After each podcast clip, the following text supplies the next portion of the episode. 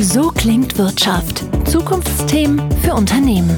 Ein Podcast der Handelsblatt Media Group.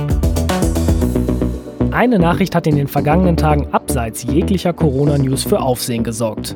Die einzige Frau in einem deutschen börsennotierten Konzern räumt nach nur sechs Monaten Amtszeit ihren Posten. Die Rede ist von Softwarehersteller SAP und der noch Co-Chefin Jennifer Morgan. Bis vergangene Woche hat sie ja gemeinsam mit Christian Klein eine Doppelspitze beim Softwarekonzern gebildet, aber zum 30. April legt Morgan jetzt ihr Amt nieder. Die Gründe? Na, ungewiss. Aber nach Jennifer Morgens Rücktritt stehen Fragen nach der Rolle von Frauen in Führungsebenen, in der Wirtschaftswelt, nach Diversität in Unternehmen und eben daran ergänzend auch nach Inklusion im Raum. Wie Mittelständlern und Großkonzernen Diversität und Inklusion im eigenen Unternehmen gelingt, das ist heute Thema bei So klingt Wirtschaft, dem Business Talk der Solutions bei Handelsblatt Media Group. Mein Name ist Matthias Rutkowski. Herzlich willkommen. Zum Thema Diversity und wie man Inklusion, Diversität im eigenen Unternehmen, egal ob klein, mittelständisch oder Großkonzern, hinbekommt und was es da noch zu tun gibt, da begrüße ich jetzt bei mir im Studio Viktoria Wagner. Sie ist Gründerin der Initiative Beyond Gender Agenda und jahrelange Kommunikationsexpertin. Ja, ich habe eingangs das Beispiel Jennifer Morgan und SAP erwähnt. Sie war ja die erste und bislang einzige Frau in einem DAX 30 Konzern Vorstand. Und jetzt dieser plötzliche Abgang. Was für ein verheerendes Signal sendet das an die Branche und vor allem auch an das Thema Diversität? Ja, also ich finde es persönlich sehr verheerend, weil sie hatte natürlich eine Vorreiterrolle. Sie war Role Model als erste weibliche DAX-Chefin. Das hat viel Medienaufmerksamkeit natürlich auch auf sich gezogen und ja, wurde begeistert, gefeiert von der Community, weil man natürlich ja einfach sich eine Veränderung in Richtung mehr Diversität auch in den Vorstandsetagen und in den Aufsichtsräten erhofft, dass wir eben wegkommen von den doch tradierten eindimensionalen männlichen Machtstrukturen hin zu mehr der Vielfalt. Das ist jetzt dann schon wieder Geschichte ab Ende des Monats mit dem Abgang von Jennifer Morgan und das ist natürlich bedauerlich, weil das wirft kein gutes Licht auf unseren DAX und auf unsere DAX-Aufstellung, die dann jetzt wieder rein männlich ist. Das heißt, unterm Strich, nach nur sechs Monaten Amtszeit, reicht Jennifer Morgan wahrscheinlich nicht wirklich als gutes Rollenvorbild für Frauen in Führungspositionen. Ich glaube, sie ist generell als Typ und als Person sehr wohl ein Role Model, weil sie war ja jahrelang bei SAP und außerordentlich erfolgreich. Nur leider nicht eben am deutschen Markt, sondern am US-Markt. Und äh, da hat sie sehr viel bewegt, da hat sie sich auch sehr stark gemacht für Diversity. Das wird hier in Deutschland aber nicht dazu führen, dass die DAX-Vorstände jetzt reihenweise die Frauenquote in ihren Reihen erhöhen. Ähm, dafür hat es sicherlich nicht gereicht, dafür hätte sie länger wirken müssen. Jetzt, wo du das Stichwort Frauenquote ansprichst, ich habe mir Zahlen rausgesucht. Und zwar eigentlich der Ist-Zustand im vergangenen Jahr, also 2019 waren ungefähr 30,9 Prozent der Frauen in Führungspositionen in DAX, MDAX und SDAX-Unternehmen. Das klingt doch eigentlich unter Bestrich schon mal ganz gut, ein Drittel. Genau das ist der Punkt. Ja, Quote erfüllt. Warum ist das nämlich passiert? Warum ist es dazu gekommen? Weil wir eine Quote für Aufsichtsräte haben. Da gab es großen, großen Widerstand, vehementen Widerstand, als diese eingeführt wurde. Und letztendlich, ja, sehen wir aber jetzt den Effekt und wir haben einen 30-prozentigen Anteil von Frauen in den Aufsichtsräten. Das sieht zwar gut aus, basiert aber zum einen eben nicht auf Freiwilligkeit und zum anderen sehen wir, dass trotz der Positiveffekte, die wir im Aufsichtsrat sehen, in den Vorständen das Bild ein ganz anderes ist. Ebenfalls aktuelle Zahlen aus diesem Jahr. Wir sind gerade bei einer zehnprozentigen Frauenquote in den Vorständen und ja, unsere Vorstandspositionen sind immer noch zu 90 Prozent männlich besetzt. Das spiegelt also weder die Quote der Menschheit, denn wir haben die Hälfte nun mal Frauen, als auch vermisst man dort doch tatsächlich vielfältige Aufstellung. Mhm.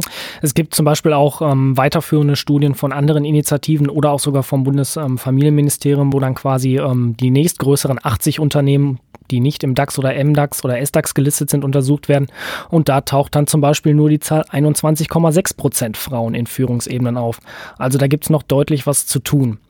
Nun hast du die Initiative Beyond Gender Agenda gegründet. Was verbirgt sich genau dahinter? Ja, das ist tatsächlich, wie der Name schon sagt, eine Initiative für mehr Vielfalt und zwar Beyond Gender. Also das heißt, wir haben in unserer Initiative unterschiedliche Chapter, mit denen wir uns um eine Vielfaltsdebatte bemühen und das geht von Gender, eben Geschlecht, über Alter, über kulturelle Herkunft, als auch sexuelle Orientierung und Identität sowie Behinderung. Also das heißt wirklich die ganze Bandbreite an Vielfalt zu betrachten, die eben der Mensch so hergibt ja, und sich dafür stark zu machen und einzusetzen, dass wir einen Kulturwandel erleben. Und insofern sind unsere Zielgruppe tatsächlich Wirtschaft, Politik, aber auch die Gesellschaft, weil es braucht tatsächlich einen Kulturwandel, dass wir Vielfalt als das wertschätzen, was es ist.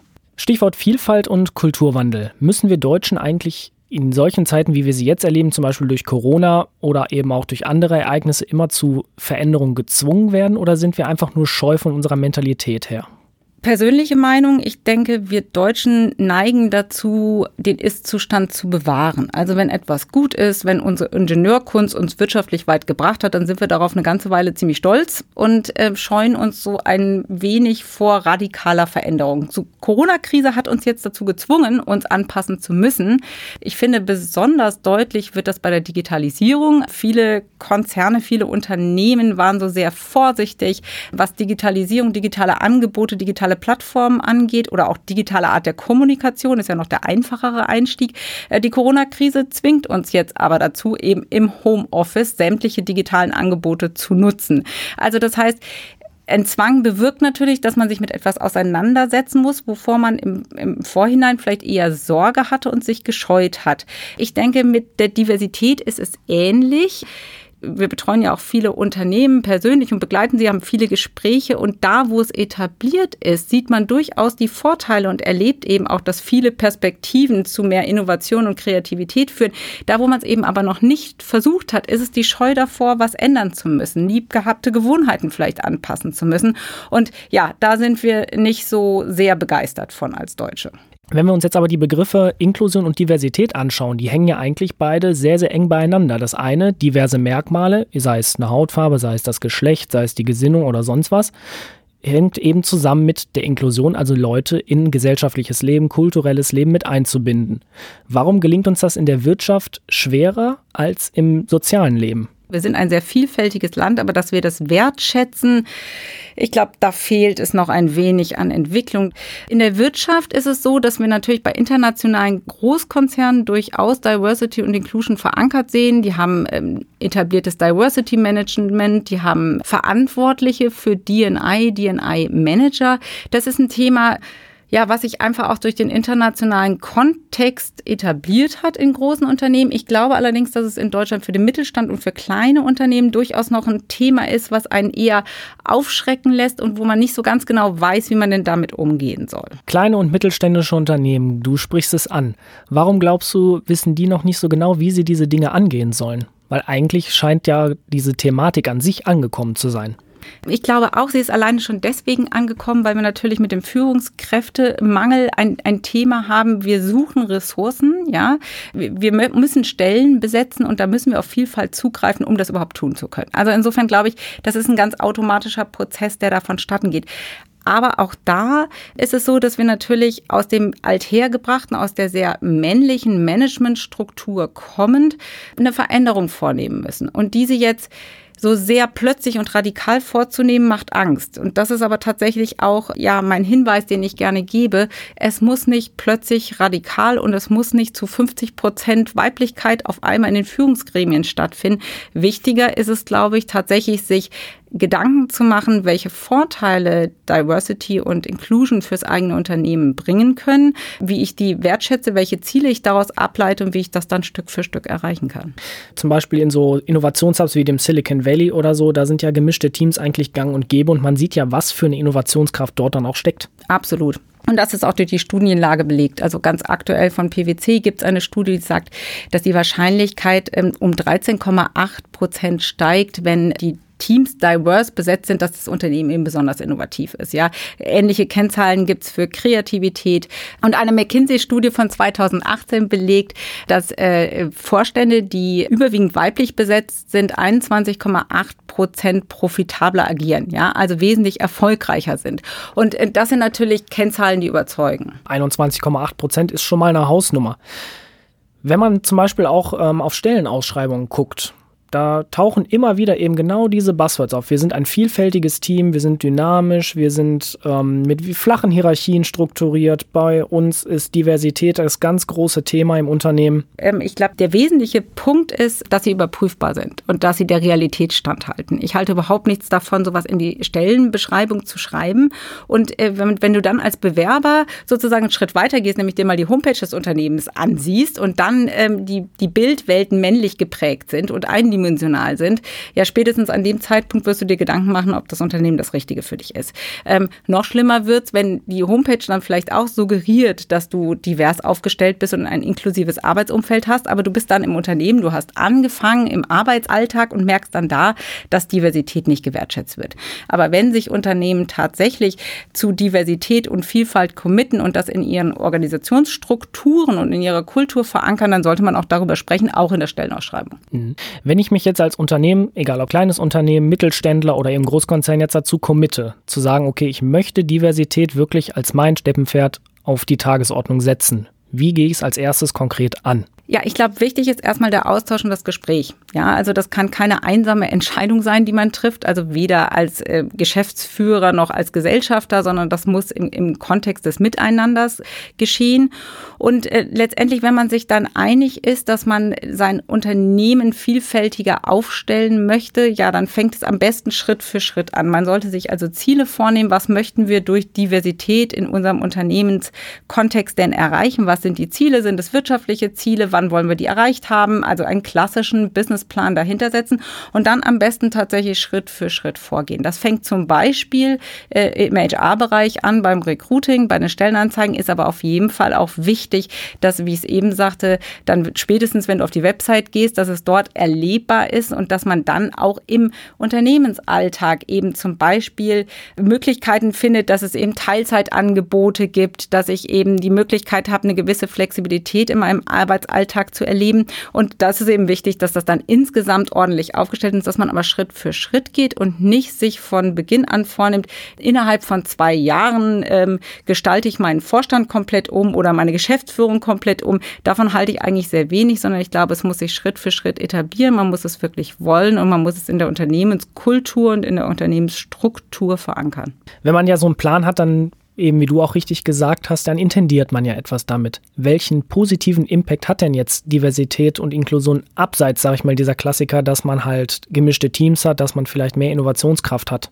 Das hat auch einen großen wirtschaftlichen Faktor und das ist für mich auch der Haupt Antreiber für die Initiative, nämlich wachzurütteln und aufzuzeigen, die wirtschaftlichen Effekte in puncto Profitabilität und Umsatzwachstum, die ich einfach durch vielfältigere Teams generieren kann. Es ist aber ja auch nachvollziehbar, dass wenn ich großen Herausforderungen gegenüberstehe, und da stehen wir alle jetzt beim Wiederaufbau der Wirtschaft nach Corona, dass wir uns einfach angucken müssen, wie sind diese großen Herausforderungen beantwortbar und desto mehr Vielfalt ich an den Tisch bringe, desto mehr unterschiedliche Perspektiven ich auf die Probleme Problemlage werfe, umso wahrscheinlicher ist es ja, dass ich relativ zügig zu einer vernünftigen, tragbaren Lösung komme.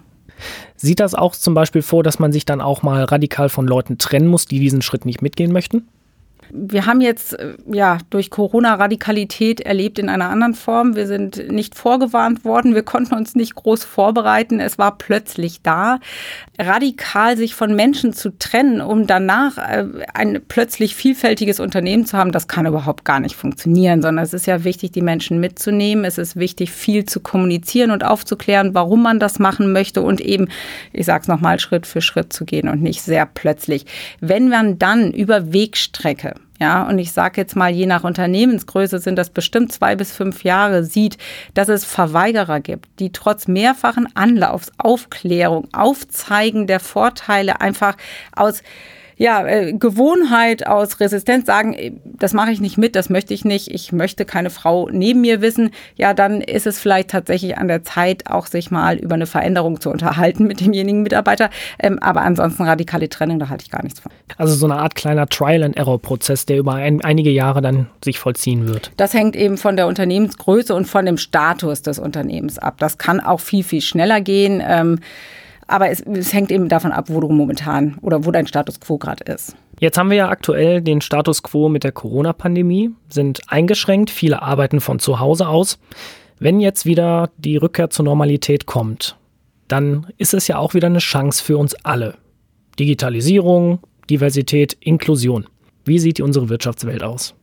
Ich kann sagen, was mir wichtig ist und worauf wir hinarbeiten müssen. Mir ist tatsächlich wichtig, und das ist typisch für die Menschheit in der Krise, einen Schritt zurückzugehen, zurück zu bewährten Strukturen und Modellen der Vergangenheit, weil man sich da in Sicherheit wägt.